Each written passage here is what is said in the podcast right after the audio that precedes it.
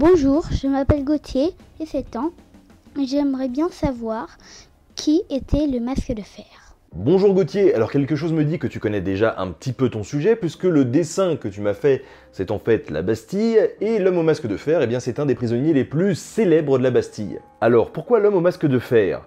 Parce que d'après la légende, ce prisonnier, qui est mort en 1703 dans la prison de la Bastille, portait tout le temps un masque de fer qui empêchait tout le monde de savoir qui il était. En vrai, ça ne paraît pas très crédible, puisque s'il portait le masque sur lui tout le temps, il aurait pu développer des maladies et il serait mort bien avant 1703. En effet, l'homme au masque de fer est prisonnier depuis plusieurs dizaines d'années avant de mourir dans sa cellule, retenu par un homme en particulier, Bénigne d'Auvergne de Saint-Mars, un ancien mousquetaire au service de Louis XIV et de son ministre Louvois. D'après ce qu'on en sait, Saint-Mars aurait gardé le prisonnier avec lui pendant près de 30 ans, se déplaçant avec lui à chaque fois qu'on lui demandait de changer de prison, et en prenant bien soin à ce que l'homme au masque de fer ne parle jamais à personne. Pourquoi? Peut-être parce qu'il savait des choses, des choses qui ne devaient pas être révélées, mais ça, bah, on le saura jamais. En tout cas, quand le ministre Louvois, qui avait ordonné la capture de l'homme au masque de fer, meurt, son propre fils écrit une lettre à Saint-Mars, qui donc s'occupe de l'homme au masque de fer, pour lui dire qu'il faut continuer à garder le prisonnier.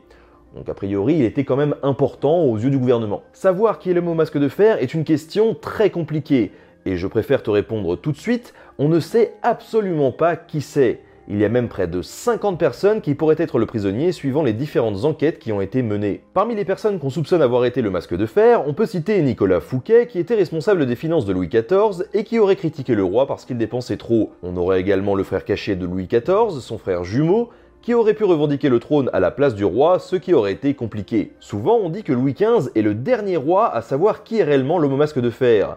Mais là aussi, on ne sait pas trop. Ce qui est sûr, c'est que Louis XVI ou encore Napoléon ont tenté de le découvrir et n'ont jamais réussi. Depuis, pas mal de personnes ont tenté de savoir qui était réellement l'homme au masque de fer.